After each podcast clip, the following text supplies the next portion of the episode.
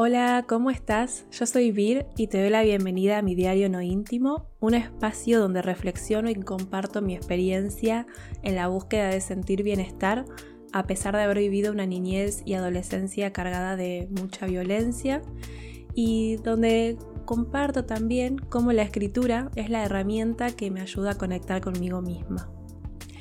Este episodio es raro porque tenía planeado hablar de un tema en específico, pero algo me pasó la semana pasada, algo que me choqueó emocionalmente y que no puedo dejar pasar por alto y hacer de cuenta que no pasó o que no pasa nada porque justamente eh, aprendí y eso no recomiendo hacer si querés vivir sintiéndote bien, sintiendo bienestar, eh, respetándote y respetando todas tus emociones.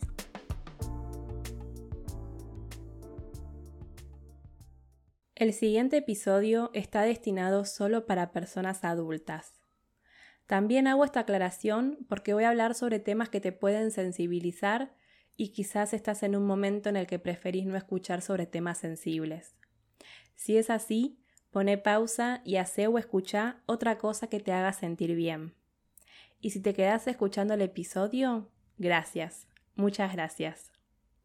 Bueno, pensé que este episodio no lo iba a poder hacer Pensé que iba a ponerme más excusas para no hacerlo. Eh, no tiene nada que ver con el podcast o el tema que había elegido para hablar. Lo que sucede, bueno, eh, tiene que ver con algo que me pasó la semana pasada, eh, hace una semana, y que me dejó en shock.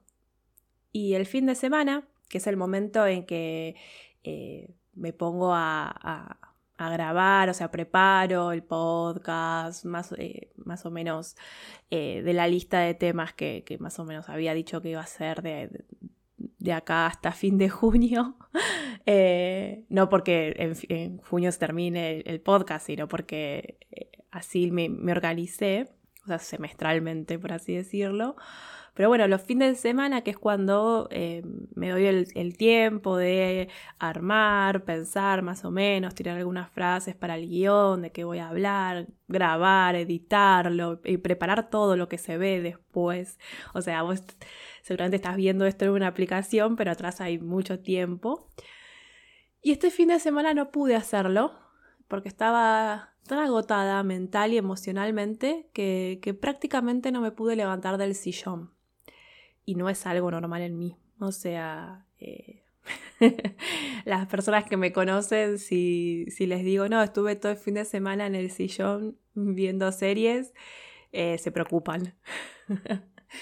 Em, a ver, porque no, es, no me es fácil hablar de lo que me pasó y también quiero ser cauta. El martes pasado fui a realizarme un estudio que me hago mínimo tres veces por año desde hace unos cuatro o cinco años. Eh, en el 2017 me encontraron un, mioma en el útero. En la mayoría de los casos es benigno. Eh, así que bueno, solo queda ir controlándolo si crece. Eh, en los primeros años desde que me lo descubrieron mantuvo el tamaño. Después en el 2020 empezó a crecer y bueno, por eso tengo que hacerme como más seguido los estudios. Em, y bueno, eh, tanto, o sea, desde mitad de 2021 para ahora mantiene su tamaño. Pero bueno, es esto, ¿no? Eh, hay que estar como eh, controlando que no crezca mucho más. Pero bueno, también el año pasado aparecieron como varios quistes en, en un ovario. Bueno, en fin, nada. Los estudios son para ir controlando todo al mismo tiempo, o sea, eh, que, sigue siendo parte de, eh, un tema del, desorden hormonal, o sea, para mi ginecóloga viene más por el lado del desorden hormonal que me provoca la resistencia a la insulina. Bueno, me sigo yendo por las ramas. Estaba por ponerme a hablar de ese tema y ya lo hablé también.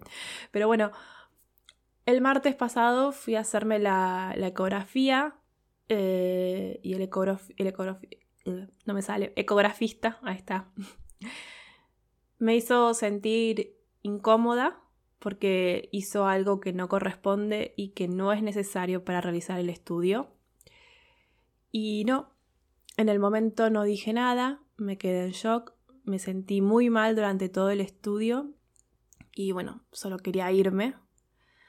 Eh, y tardé dos días en poder contárselo a alguien y me pasé esas 48 horas repasando una y otra vez.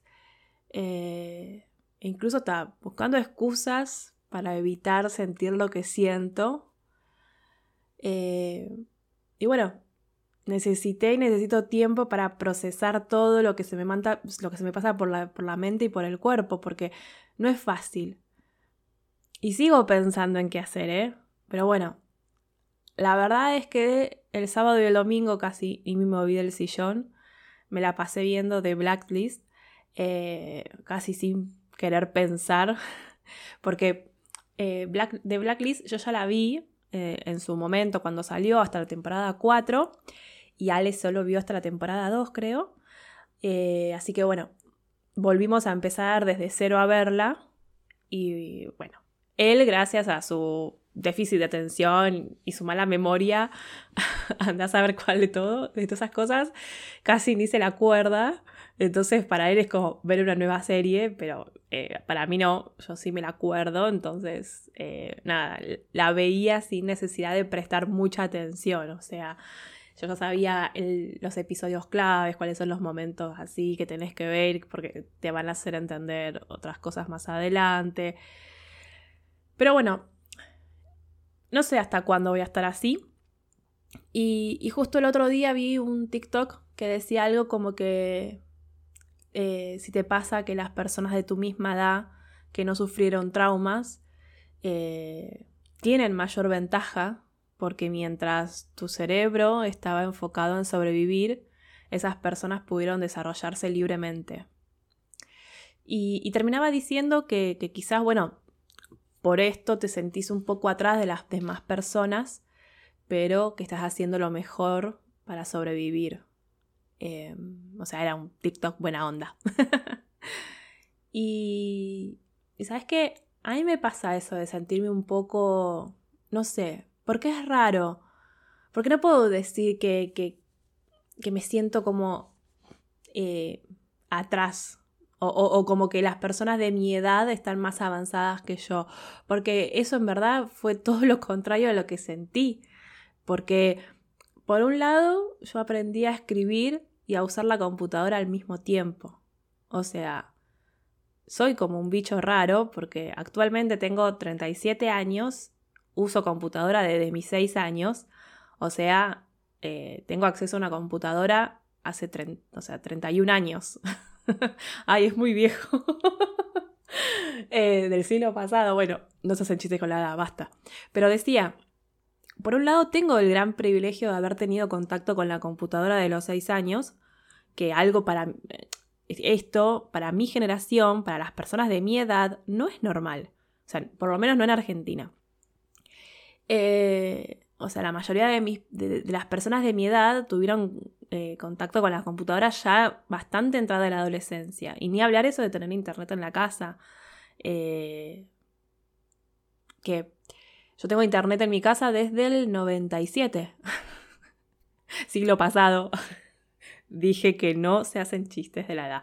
Bueno, que ojo, igual haber tenido contacto con la computadora desde chica y esto de haber tenido acceso a internet y casi sin protección y cuidado, no es algo así que diga, uff, lo mejor que le puede pasar a una persona, porque por lo menos en mi caso, me metí en lugares donde no debía estar una nena, ni debe estar una nena de 13, 14 o 15 años. Eh, no sé si alguien que me está escuchando conoció o se acuerda de los chats de Terra, por ejemplo. Eh, qué sé yo. Yo me sentía sola y con un montón de dudas y cosas por decir que en el mundo real, no podía, no me animaba. Y obvio que hubo muchas personas, hombres mayores sobre todo, que se aprovecharon de eso, pero también existieron personas que estaban pasando por momentos de mucha tristeza y confusión, como yo.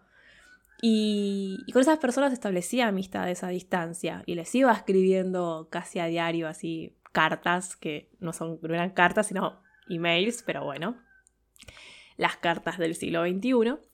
Y me acuerdo que en esa época me trataban medio rara, porque estoy hablando del año 99, 2000. Eh, entonces, en esa época decir que tenías amigos por internet era algo rarísimo. O sea, ¿cómo vas a tener una amiga o amigo sin conocerlo personalmente? Eh, la historia, 10 años después, Facebook vendría a darme la razón de que es posible tener, establecer amistades y, tener diferentes tipos de relaciones con personas que solo conoces a través de una pantalla. Pero bueno, mientras no existía Facebook, yo estaba haciendo algo sumamente raro. Igualmente me fui por las ramas. O sea, en un momento cuando empecé a hablar sobre el privilegio de tener acceso a una computadora, la idea, e, o sea, era otra, pero me salió lo de los chats de Terra. Y creo entender eh, que mi mente pensó que iba a hablar sobre otra situación de abuso que viví cuando tenía 13, 14 años y que, que fue por esto de, los chats de Terra. Pero no quiero hablar de eso, sinceramente. Eh, aunque me doy cuenta que estoy como un poco monotemática en mi, en mi mente. Eh, no, pero a ver, es en mi mente, ¿no? Que estoy monotemática, no es que voy al mercado y le digo, al vecino, hola, eh, por favor, dame un kilo de manzanas. Y sabes que la semana pasada me pasó lo que le pasa y, al 97% de las mujeres. Y qué horrible que vivir en un mundo en el cual venís a vivir violencia e injusticias. Porque en serio que me agota, me agota emocionalmente y mentalmente todo lo que pasa, todo lo injusto, lo cruel, y claro, después escucho historias de personas que cuando, no sé, cuentan que sus primeros 30 años de vida lo, lo, lo, cuentan con una sonrisa y en un minuto tiran frases como, no sé, mi infancia fue hermosa con una familia que me apoyó y acompañó en todo momento. Eh, ya lo dije en otros episodios, a mí cuando escucho cosas así, internamente me sale sentir envidia. Eh, ah, no era envidia, porque lo hablé en otro episodio esto. ¿Cuál era la palabra? Ahora se me fue. porque envidia es querer lo que la otra persona tiene, o sea, quitárselo a la otra persona. Y yo no quiero eso. En mi mundo ideal, todas las personas tendríamos que tener el derecho a tener una vida rodeadas de, de, comprensión, de apoyo, de respeto, de compasión. O sea, todas las personas deberíamos poder recibir amor y ternura por parte de nuestra madre, nuestro padre, o bueno, como se componga tu, tu familia, tu círculo más cercano. Eh, pero ahora no me sale la palabra que quiero decir porque no es envidia, pero es envidia. eh, y eso, a su vez, me causa angustia, porque es algo que nunca voy a tener. Y no es que estoy siendo pesimista o determinando así algo negativo, o sea, porque no es que, no estoy hablando que de acá en adelante, porque de hecho todo lo contrario, estoy justamente eh, trabajando para eh, revertir, ¿no es la palabra? Resignificar, ¿sí? Mi vida. Entonces, Estoy hablando de que no puedo volver al pasado y volver a vivir una niñez sin violencia y abusos. No puedo cambiar el pasado. Y eso me angustia. Y me angustió por muchos años esto de tener una, historia triste para contar. Que cuando me preguntan sobre, no sé, mi diario íntimo cuando tenía 10, 11 o, 13, 14 años, que, que, está como esa romantización que escribí sobre amor, personas que te gustan y demás. Y no, yo escribía a modo de dejar un registro de todo lo que viví por si mi padre eh, en alguna de las golpizas se pasaba y terminaba provocando algo que, me muera. Básicamente era eso. O sea, escribía como forma de denunciar todo eso que me pasaba puertas adentro. Y claro, imagínate que yo yendo a un curso de escritura, por ejemplo, que lo primero que te preguntan es, ¿qué te motivó a escribir? Y durante años, sobre todo años de exposición que tuve, eh, por, esto que, conté también de los viajes que hacía, y un poco ocultaba mi realidad. Porque a mí me encantaba el hecho de estar escribiendo y compartiendo historias buenas, historias lindas, historias que incluían momentos difíciles, pero que siempre terminaban con un, con un final que te, que te da esperanza, que te diera esperanza. Pero claro, al mismo tiempo, por esa época, estoy hablando más o menos 2013, yo seguía escribiendo mi diario personal y ahí estaban las otras historias, las historias tristes de mi vida. ¿Y qué hacía? Porque hasta incluso en esa época yo todavía tenía como este miedo y creencia de que si le daba mucha entidad a las historias tristes, iban a seguir apareciendo más historias tristes. O sea, me iban a seguir sucediendo más historias tristes. Esto que, que, que, que intenté explicar en el otro episodio de, la creencia de que atraes lo que pensás y sentís, así como por arte de magia. Eh, entonces, sentía que tenía que enfocarme en las historias lindas para atraer más historias lindas. Y no, no funciona así. O sea, eh, esto de reprimir tus emociones no es una buena elección. O creer que siempre te va a pasar lo mismo, que lo que viviste se va a repetir una y otra vez en tu presente y futuro. Eh, o incluso aquello que no viviste pero que tenés miedo de vivir. Ahí está, mágicamente logré volver y conectar con el tema que quería hablar en el episodio que, bueno, es sobrepensar lo que te va a pasar en el futuro, obsesionarte con pensar lo que va a pasar en el futuro y que bueno, eso provoca síntomas de ansiedad.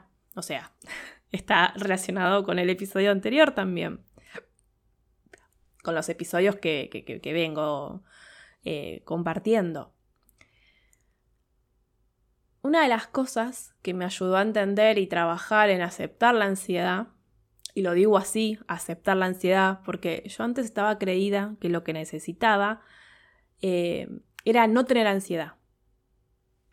Pero como les conté en, los otros episodios anteriores, la ansiedad es algo normal y de hecho necesaria en nuestra vida. O sea, la ansiedad es la alarma de que algo no está bien y que le indica al cerebro que tenemos que prepararnos para huir o defendernos.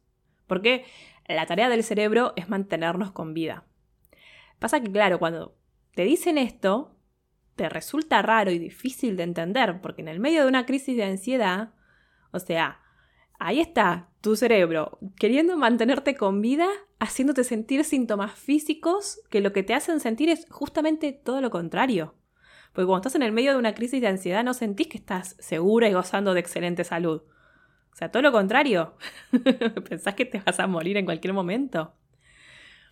Y yo antes de hablar con otras personas y de enterarme que era algo que le pasaba y le pasa a muchas personas, eh, o sea, muchas más personas de las que creemos, yo pensaba que solo me pasaba a mí, eh, que, era mi mente y cuerpo que estaban en mi contra y que querían matarme. Eh, y por eso también visibilizo mi, historia y, y, mi experiencia, porque reflexiono con esto de qué hubiera pasado si hubiera vivido todo lo que viví, pero en esta época de conexión global, de acceso a la información, de visibilización de, de, tabúes, de expansión del feminismo, la denuncia por la violencia, la violencia de género, eh, las redes sociales, o sea, ¿qué hubiera pasado? O sea, no sé si no hubiera vivido lo mismo, pero reflexiono que seguro hubiera tenido más herramientas para entender lo que me estaba pasando. Y al ver esto de que quizás está más visibilizado en las redes sociales, por ejemplo, eh, saber que no me pasaba solo a mí. Y de esa forma, no alimentar la creencia de que era un monstruo, porque claramente si me pasan todas cosas malas es porque no soy buena. Ergo soy un monstruo. Eh, por ejemplo, en las últimas dos semanas, eh, más o menos, o en el último tiempo, eh, estuve viendo en las redes sociales mucho, mucho contenido sobre el autismo, el autismo en adultos, o sea, en personas adultas, y, me, parece, me parece magnífico, porque la cantidad de personas que no, que la deben pasar mal por no comprenderse a sí mismas, y, que otra persona comparta lo que le pasa y que de esa forma eh, una persona pueda decir, ah, che, pará, eso a mí también me pasa, yo también me siento así. O sea, no es raro, no está mal. O sea, para mí es muy importante. Porque esto de sentirme un monstruo durante muchos años fue muy, muy duro para mí, muy duro para mí. O sea, como lo dije varias veces, y obviamente vuelvo a repetirlos sin ánimo de banalizar el tema, pero hubo etapas de mi adolescencia en las que me planteé si no era la reencarnación de Hitler y que estaba en esta vida, o sea, que había venido a esta vida a pagar todo lo malo que hice en mi vida anterior. O sea, imagínate lo que es vivir con esa carga. Por suerte, eso se me fue cuando dejé de creer en eso, ¿no? y, y también logré tener una mejor relación con la ansiedad al entender el motivo por el cual existe, ¿no? Esto que les contaba del cerebro y que, el principal trabajo que tiene es mantenernos con vida, por más de que la forma en que a veces lo hace es bastante controversial. Pero entonces, eh, esto, la primera etapa fue aprender qué es la ansiedad, cuál es el motivo por el cual es necesaria. Porque cuando mi psicóloga me dijo que el cerebro y la psiquis, o sea, la mente, quieren cuidarte y protegerte, en un principio entendí que era así para reemplazar lo que tendrían que haber hecho mis padres. Pero no, es así en todas las personas. Eh, esto de que te quieren proteger y cuidar. Eh, pero bueno, sí es verdad que la forma en la que aprende a cuidarte y protegerte y todo lo que te aparece en esos momentos está muy relacionado con lo que viviste. Los miedos, ¿no? Están, están muy relacionados con lo que viviste. Em, pero bueno, cuando, ya les digo, mi psicóloga me dijo, no, no, tu cerebro produce, o sea, te hace sentir ansiedad eh, como una forma de, de querer cuidarte y protegerte, a mí me dio ternura. a mí me dio ternura, fue como, ay, bueno, si pudiera, obviamente no, señor cerebro mágicamente, o sea, o imaginariamente quiero decir, lo abrazo. Pero entonces empecé a como entrenar el cerebro y la mente, que básicamente es la forma de comunicar, o sea, la forma de comunicarnos con nuestro cerebro y nuestra mente es a través de la voz interna. O sea, es es esto que hablé en otro episodio sobre reeducar la voz interna.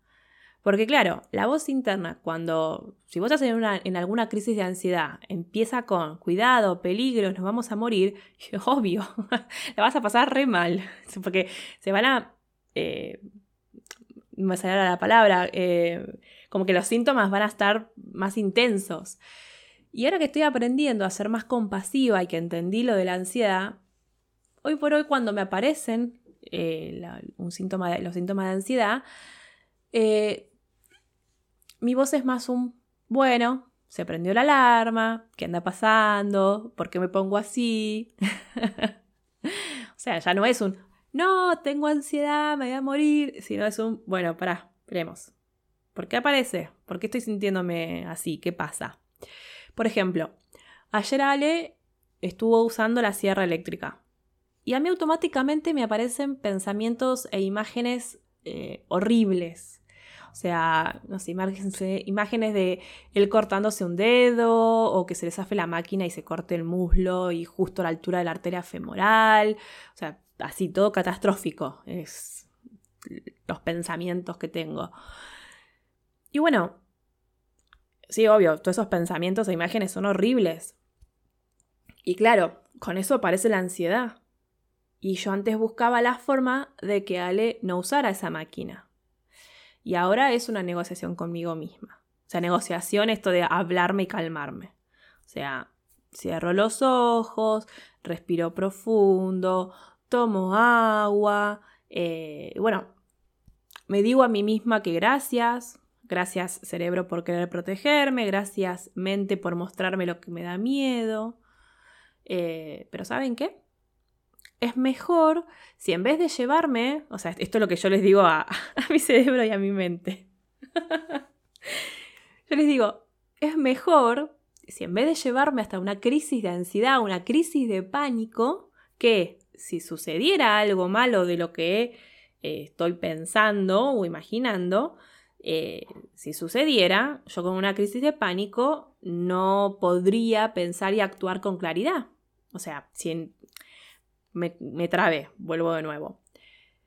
Lo que, yo lo que yo me digo a mí misma es, si pasara alguno de los pensamientos que tengo que pueden llegar a pasar porque está usando la sierra eléctrica, si, voy me voy a agarrar una crisis de pánico y sucede eso, no voy a poder reaccionar como, o sea, de una forma en la que pueda ayudar a Ale. O sea, no voy a poder pensar y actuar con claridad. Entonces, respeto que tenga miedo, respeto los síntomas de, ansiedad, pero sería mejor enfocarme en, no sé, por ejemplo, la cantidad de veces que Ale ya usó la máquina y no le pasó nada malo, o eh, tratar de estar tranquila, de que no va a pasar nada malo, porque bueno, eh, no sé, muchas personas ya usan la sierra eléctrica y no les pasó nada malo.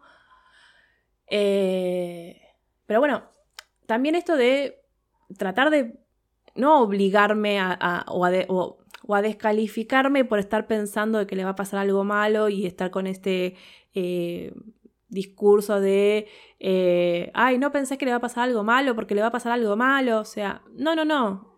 Es más que nada para no llegar a, estar en un estado de, crisis, de pánico, de crisis, de ansiedad, eh, porque no serviría de nada que yo esté así si realmente llegara a pasar algo malo. Entonces sí, no es que bajo las alertas, pero me trato como de forma compasiva, con amor, con respeto por lo que siento. O sea, básicamente me trato a mí misma como me hubiera gustado que me traten cuando yo era niña. Y, con respecto a eso que acabo de decir, no sé si alguna vez lo dije, eh, yo no, no deseo tener hijos o hijas, que siempre, o sea, tengo mil motivos, obviamente, el más grande es por miedo, o sea que en verdad debería decir que no tengo hijos porque tengo miedo. porque es el miedo a lo que me moviliza y no tanto el deseo. Pero bueno, eso lo dejo para más adelante porque todavía lo estoy trabajando internamente y no puedo hablar del tema. Pero, o sea, no puedo hablar del tema con claridad, quiero, eso quiero decir. Pero el otro día eh, dije que me, que me doy cuenta que me convertí en la persona adulta que hubiera querido tener a mi lado cuando era niña. Es decir, me convertí en la mamá y el papá que me hubiera gustado tener a mí. Y pensé, ¿así se siente una cuando se dice que sentís que estás preparada para tener un hijo o una hija? que igual sigo sin querer, ¿eh? Sin tener deseo de tener hijos o hijas, pero me encanta sentirme así de bien conmigo misma ahora. O sea, de sentir que si tuviera una hija o un hijo sería una muy buena madre, o sea, la madre que hubiera querido para mí. Eh, pero bueno, pues yo me estaba yendo por las ramas de vuelta. Vuelvo al tema este de pensar lo que va a pasar en el futuro y tener crisis de ansiedad por estos pensamientos, por esta imaginación, eh, por esa mente que te trae miedos. Una parte importante para lograr vivir, no digo sin ansiedad, porque eso no es posible, sino vivir aceptando la, ansiedad como algo normal y necesario, pero sin sufrir los síntomas que producen la crisis de ansiedad. Eh, o sea, van a aparecer los síntomas de, ansiedad, pero el, tema es lograr eh, no sufrirlos. O sea, no, o, que no sea tan durante tanto tiempo que lo sufras. Eso quería decir. Es decir, que el cuerpo no viva en un estado de alerta constante y en modo de supervivencia. Y para eso se necesita compasión y conocerse a una misma, reconectarse con una misma, no querer controlar todo o no querer evitar la ansiedad y el estrés. Eh, por ejemplo, a mí me gusta llegar a tiempo a los lugares, a las, a las citas. no citas románticas, sino cualquier cosa que haya quedado con un día y un horario, quiero decir, ¿no? Porque durante mi niñez y adolescencia y también parte de la adultez, la puntualidad era algo muy importante. Eh, así me lo enseñaron varias personas de mi círculo familiar cercano y bueno, incluso la impuntualidad se castigaba. Eh, si no era con violencia física, era con violencia verbal y emocional. Entonces a mí me genera ansiedad pensar que no voy a llegar a un lugar a horario. Ahora aprendí a ser más flexible, aunque bueno, hay situaciones en las que no podés ser flexible. Por ejemplo, cuando vas a viajar en un avión, no es como, ay, voy a llegar media hora tarde, ¿pueden esperarme? Entonces, a mí ya de por sí me da ansiedad volar. O sea, al dejar mi vida en manos de otra persona, o sea, el, piloto o, la pilota, ¿se dice pilota? no me quiero ir por las ramas, pero a mí me genera ansiedad ya de por sí el solo hecho de subirme al avión. Y cuando empecé con esto de aprender sobre la ansiedad, que, que, que bueno, obvio, para mí la escritura fue la mejor herramienta que tuve y que tengo, porque escribí muchísimo sobre qué me da miedo a, eh, eh, a volar, o sea, qué es lo que me da miedo. Eh, hice como un listado de, todo lo que me da miedo relacionado a, viajar en avión. Y, uno de, los puntos de esa lista era miedo a perder el avión, a no llegar puntual. Y dije, ah, bien. Acá encontré un miedo que, claro, descubrí que yo ya me subía al avión con una crisis de ansiedad por todo lo anterior al llegar al aeropuerto, o sea, por mi miedo a perderlo, yo ya llegaba con ansiedad al momento de embarcar en el avión y claro, yo estaba en un estado de alerta total hacía varios minutos u horas y no estaba bueno. Entonces registré que cuando llegaba al aeropuerto con tiempo suficiente para hacer el check-in, después ir, sentarme tranquila, escribir, escuchar música, tomar agua, eso es importante, agua, no café o alguna bebida que estimule el sistema nervioso. O sea, cuando probé hacer todo eso, empezaron a disminuir los síntomas de ansiedad cuando ya estaba eh, en el avión, cuando estaba sentada. Y eso fue un gran descubrimiento. Esto lo viví más que nada en el 2018, que tuve que viajar varias veces en, avión. Y, bueno, aproveché para obviamente poner todo esto en práctica. Eh, porque a partir de esas experiencias, o sea, pude trasladar esa experiencia, ese descubrimiento, a otras áreas de mi vida. Por ejemplo, eh, cuando tuve que entrar en cirugía hace, hace dos meses. La hora para la cirugía era a las 2 de la tarde y me pidieron que esté en la clínica a la una, una y media para hacer todo el papeleo de internación. Eh, pero bueno, yo ya a las 12 del mediodía estaba a la vuelta del hospital haciendo tiempo. Eh, haciendo tiempo porque con esto del COVID no se puede estar ahí esperando muchas personas por, bueno, porque no se puede, no, puede haber muchas personas juntas en un, en un ambiente cerrado. Y, también es verdad que, eh, bueno, haciendo eso ya a las dos de estar cerca del hospital, ya está, ya, ya, llegué. no voy a llegar tarde a la cirugía. y entonces ahí me baja la ansiedad. Eh, la ansiedad y el estrés también. Porque menos estrés es menos alerta ante posibles peligros. Entonces, eh, ahora la clave es esto de también bajar el estrés. Es como el nuevo cómo encontrar la felicidad. Bueno, ahora la obra mundial se llama Cómo vivir sin estrés. Y spoiler, es como con la ansiedad. Vivir sin estrés no es posible porque el estrés es una respuesta a la ansiedad. Sí, sí, aunque no lo creas, el estrés es necesario e incluso existe el estrés positivo. porque el estrés es útil en situaciones de peligro porque, bueno, le indica al cuerpo que se prepare para enfrentar una amenaza o, huir a un lugar seguro, ¿no? Y cuando te sentís con miedo, tu sistema nervioso responde liberando a, tu torrente sanguíneo una hormona que se llama, o sea, la hormona del estrés que se llama eh, cortisol y también eh, libera adrenalina, otra hormona. O sea, estas dos, estas dos hormonas activan el cuerpo para eh, una acción de emergencia, o sea, como para responder ante una emergencia. Y la forma en la que el cuerpo se prepara es con síntomas, que es esto que les contaba de los síntomas de la ansiedad, tu corazón bombea más fuerte, los músculos se tensan, la presión sanguínea aumenta, la respiración se acelera, todos tus sentidos se vuelven más agudos, o sea,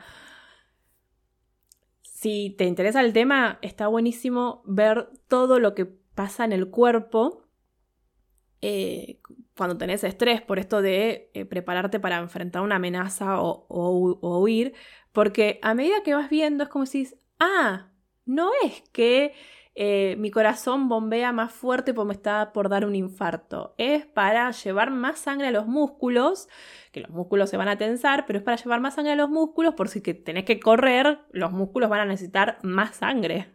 Claro, pasa que si a vos te agarra todo esto estando sentada y no vas a utilizar la adrenalina y el cortisol, eh, ahí es cuando te sentís muy mal. O sea, si vos realmente necesitaras esa adrenalina, ese cortisol, todos estos síntomas físicos para realmente salir corriendo, agradecerías tenerlos. Pasa que, bueno, cuando estás sentada en tu casa a punto de ver que tu pareja va a usar una sierra eléctrica, no te sirve para nada.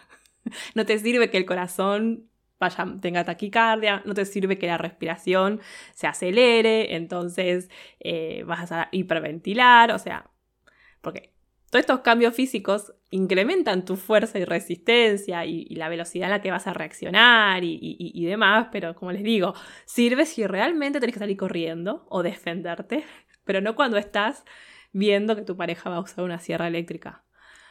Em, y el estrés también te puede ayudar a afrontar desafíos y esto de que eh, existe el estrés positivo o, esto de, no sé, te va, el estrés te va como a mantener ahí enfocado en terminar, no sé, con, un trabajo práctico para la facultad o, para un trabajo, eh, te va a aumentar la concentración cuando estudias para un examen, eh, incluso por más de que te gustaría estar haciendo otra cosa, o sea, el estrés te ayuda a hacer eso que no querés y capaz estás pensando, bueno, ¿y el estrés positivo cuándo es? Porque esta vez me pregunté lo mismo. y bueno, el estrés positivo se lo considera cuando enfrentás a una situación con la intención de, obtener algo beneficioso a cambio. O sea, por ejemplo, rendir un examen para aprobar una materia. Levante la mano, bueno, no lo estamos viendo, pero levante la mano quien no estaba estresado por rendir un examen. A quién no se le hizo bolsa, se le arruinó el sistema digestivo antes de un examen.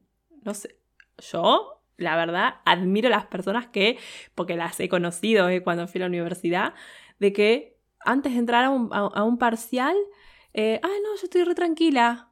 Y vos, ¿cómo? ¿Cómo re tranquila? Pero bueno, ahí eh, los, los nervios que tenés antes de un parcial es estrés positivo a pesar de estar pasándola mal, eh, vas a tener un beneficio si aprobas. O por ejemplo, no sé, cuando las personas se casan. No me pasó, pero lo veo, incluso hay realities sobre eso, que me encanta verlos. de paso cuento esa evidencia. Pero eh, el estrés que provoca preparar el casamiento y todo eso, o cuando te mudas, cuando te mudas a una casa más grande, más linda, Obvio que hay que tener en cuenta el contexto de lo que estás viviendo, porque si te mudas porque no puedes pagar más el alquiler o porque te separaste de tu pareja porque te engañó, obviamente que el contexto no te va, o sea, solamente el hecho de estar mudándote por una situación negativa que te está pasando en la vida ya te va a estar generando estrés ansiedad y no es lo mismo. Ahí ya no es estrés positivo, todo bien, pero no. Ahí ya es estrés por sobrevivir, sobrevivir, sí, supervivencia iba a decir, por eso me trabé. Eh, pero bueno, el estrés es algo común a nuestra vida. Por ejemplo, ahora no me pasa porque ya me acostumbré, pero al principio, cuando, cuando me mudé acá, cada vez que los perros ladraban, yo me ponía en alerta. Eh, es más, hay veces que igual me pongo en alerta cuando ladran los perros, porque bueno, ya llevo dos años y medio viviendo acá y ya aprendí a reconocer el ladrido, no sé cómo explicarlo. O sea, depende de cómo ladran, están diciendo algo. Y tienen un ladrido en especial que ahí sí es como digo, uh, para no, algo malo está pasando. Parece algo re lo que estoy diciendo y espero que a alguien más le pase para no quedar como muy, muy, muy rara. Pero, pero bueno, es más, hay un perro acá a la vuelta de mi casa que tiene un ladrido como si le estuviera pasando algo malo. O sea, es desesperante ese ladrido. Y, todavía me pongo mal cuando lo escucho, porque pienso que lo están lastimando. Pero no, no, yo ya fui a chequear, una vez que estaba, una de las primeras veces fui a chequear, y es así como ladra. Entonces, ese estrés no lo puedo evitar, por ejemplo. Entonces, fue entender al estrés y a la ansiedad como algo que no puedo evitar, pero que sí puedo cambiar la forma en cómo los percibo, cómo los siento. Y también, lo más importante, es hacerme responsable de contrarrestar, ay, qué palabra difícil que elegí, contrarrestar de alguna forma. Que sería eso de la fórmula mágica para no tener ansiedad y estrés, que ya les digo, spoiler, no existe, pero sí es posible bajar el estrés o, mejor aún, aumentar los momentos agradables y de bienestar. Porque esa es la clave. No tengo que luchar contra la ansiedad y el estrés y la angustia. Tengo que trabajar en buscar vivir más experiencias agradables y de sentir bienestar el mayor tiempo posible. Tarea difícil para alguien que no está conectado con sus emociones ni tiene bien en claro qué quiere hacer de su vida o básicamente vivió toda su vida en estado de supervivencia. O sea, yo esto lo cuento en 5 minutos o 30 minutos, no sé cuánto llevo hablando, pero la realidad es que a mí me llevó años. Sí, años. Y por lo menos de forma consciente ya llevo más de 5 años. O sea, no te voy a mentir. No, no, ni tampoco quiero que esto te desaliente a intentarlo o creer que es imposible. Que no te culpo si lo pensás, porque a mí si hace cinco años me hubieras dicho a dónde iba a estar hoy en día con todos los logros que fui teniendo, no te hubiera creído. te hubiera dicho que dejes de, fantasear, que con esa imaginación te pongas a escribir una novela. Y acá estoy, respetándome y siendo compasiva conmigo misma. Eh, porque bajar el estrés o la ansiedad, o mejor dicho, para sentir bienestar, hay que hacer una serie de cambios en la vida. Por ejemplo, tener una rutina, dormir, descansar bien, conocerte, pero no solo para saber qué te genera miedo y estrés, esto que les decía de la lista que hice de porque me da miedo a volar, sino para buscar la forma de mm, mitigar el estrés y el miedo. O sea, esto que les decía, eh, llegar una hora antes al aeropuerto o al hospital donde me van a operar. O sea, conocerte para respetarte y buscar forma de tratarte compasivamente y entender por qué actúas como actúas o sentís lo que sentís en determinadas situaciones. Por ejemplo, si me entero que le pasó algo a otra persona y me genera un shock emocional, yo ya sé que mi cerebro empieza con pensamientos e imágenes sobre eso pero entendí que es su forma de decir o procesar lo que acabo de ver o escuchar. Como que, por ejemplo, no sé, si alguien me cuenta que la vecina, no sé, porque tampoco quiero generar miedos del otro lado, pero no sé, que le pasó X cosa. Mi mente automáticamente empieza a pensar que esa X cosa me puede pasar a mí, qué haría yo si me sucede y, qué tengo que hacer para que no me suceda. O sea, eso es estar en modo supervivencia, me parece. pero bueno, eh, yo antes lo vivía como algo catastrófico, como que mi cuerpo y mente estaban en contra, en contra de mí. Y, es horrible sentir eso, vivir pensando que tu cuerpo, que tu propio cuerpo y tu mente están en contra tuya. Mirá la desconexión que tenía, porque hasta hablaba de mi cuerpo y mente como algo externo a mí. Eh, creo que se le dice disociación a eso. Pero bueno, Hoy sabiendo que es un mecanismo de defensa y que intentar evitarlo o querer controlar que no suceda, o sea, que no piense o no me imagine en esto, solo empeora la situación, eh, me respeto y me doy tiempo para procesarlo. Y si veo que es algo que me está generando mucho miedo, lo hablo con mi pareja, con mis amigas, con mi psicóloga, lo hablo porque muchas veces mis soluciones a esos posibles eventos catastróficos son soluciones de mierda, básicamente. O sea, soluciones que me generan más estrés y ansiedad. Y, que cuando hablo con otras personas que son amables y compasivas conmigo, eso es clave también, eh, las personas con las que te rodeas, quiero decir, cuando esas personas me dan esos puntos de vista y opiniones y me dan otro panorama de la situación y es como que me libero y me relajo porque veo que hay otras formas de resolver los problemas. Eh, porque eso a mí también me ayuda a vivir más relajada. De que si yo no, no sé cómo resolver un problema, sé que puedo confiar en otras personas para encontrar la solución. Y eso es algo sumamente importante para alguien que creció y vivió durante 33 años creyendo que las personas son potenciales amenazas a su vida y que no podía confiar en nadie porque siempre detrás de toda actitud se puede esconder el puñal que te van a clavar. Estoy hablando de mí misma, sí. Y obvio que si pensás así vas a estar todo el día en alerta y con crisis de ansiedad, con el cortisol, la adrenalina y el estrés por las nubes. Eh, y también tiene que ver con la información que tengamos sobre ciertos episodios de la vida. Ahora me acordé de esto, eh, porque parece como que estaba cerrando el tema, pero quiero agregar algo más. Eh, por ejemplo, mi padre tenía problemas de corazón. sí, bueno. o sea, en ambos sentidos, ahora que lo pienso, ¿no? Físico y emocional, pero bueno, en este ejemplo me, refiero al físico.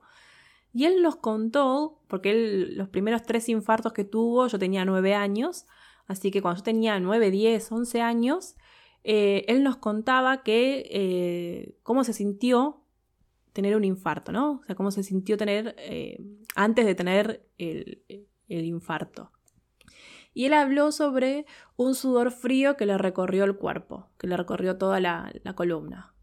Y a mí, por ejemplo, me costó muchos años entender que cuando siento sudor frío en el medio de una crisis de ansiedad, no significa que voy a tener un infarto. Por eso para mí es importante no solo autoconocerse para saber qué te gusta, qué querés, sino para conocer tus miedos y conocer realmente dónde vienen esos miedos. Porque cuando me enteré que lo del sudor frío no es algo de todas las personas y que ninguna persona se murió por tener un ataque de pánico, me bajó mucho el sufrimiento diario. El sufrimiento de, ay, tengo una crisis de ansiedad, me estoy por morir. Y para esto hubo mucho trabajo de reestructuración cognitiva que hice en terapia. Porque los pensamientos automáticos distorsionados, o sea, esto de pensar que eh, cualquier sudor frío es un infarto, por ejemplo, eh, esos pensamientos se aprende, o sea, se aprende a tener ese tipo de pensamientos y así como se aprenden, se pueden desaprender y aprender no solo a pensar de forma diferente a lo que hacemos habitualmente, sino a actuar de forma diferente. O sea, de más está decir, pero bueno, lo quiero aclarar igual, que esto que dije en pocos minutos en este episodio parece re fácil de hacer, pero no lo es. Y no te frustres si sos una persona que sufre crisis de ansiedad, de pánico, de angustia. Es horrible vivirlos. Mi experiencia me enseñó a que eso de controlar la ansiedad y la angustia es mentira, es un verso, no se controla. Querer controlar la angustia, la ansiedad, el estrés es como querer apagar un incendio con nafta. Y, y en mi experiencia, lo que hay que aprender es a convivir con la ansiedad y la angustia y aprender a usarlos a tu favor como oportunidad de conocerte y entender por qué reaccionas como reaccionás, por qué pensás como pensás, por qué haces las cosas como las haces. Cuando te conoces, tenés la posibilidad de cuestionarte si querés seguir haciendo o pensando las cosas como lo haces. Y así podés aprender nuevas formas de pensar, de actuar. No es fácil, no es algo de la noche a la mañana, lleva mucho tiempo, pero desde mi experiencia vale la pena intentarlo. Y por hoy dejamos acá. No se me ocurrió eh, ejercicios de escritura para este episodio. Estoy como bloqueada. Eh, tampoco envié la carta de mayo, la tengo pendiente escrita por la mitad, pero como les conté, el fin de semana este que pasó necesité desconectarme de todo y bueno, un poco me desorganicé. Eh, de hecho, este episodio no va a salir el martes como es costumbre, pero bueno, opté por no sentirme mal, o sea, por, por esto de no cumplir con la cita, el día y el horario de siempre, y aceptar que en este momento necesito eh, ser flexible y necesito hacer cosas para volver a equilibrarme y sentir bienestar, a pesar de lo que me tocó vivir la semana pasada. Así que bueno, gracias por estar del otro lado, por escucharme, por leerme, por escribirme. Como siempre, dejo en el link de la descripción el link con toda la información del episodio y cómo suscribirte a mi newsletter o unirte a mi canal de Telegram. Nos vemos la próxima semana. Chau, chau.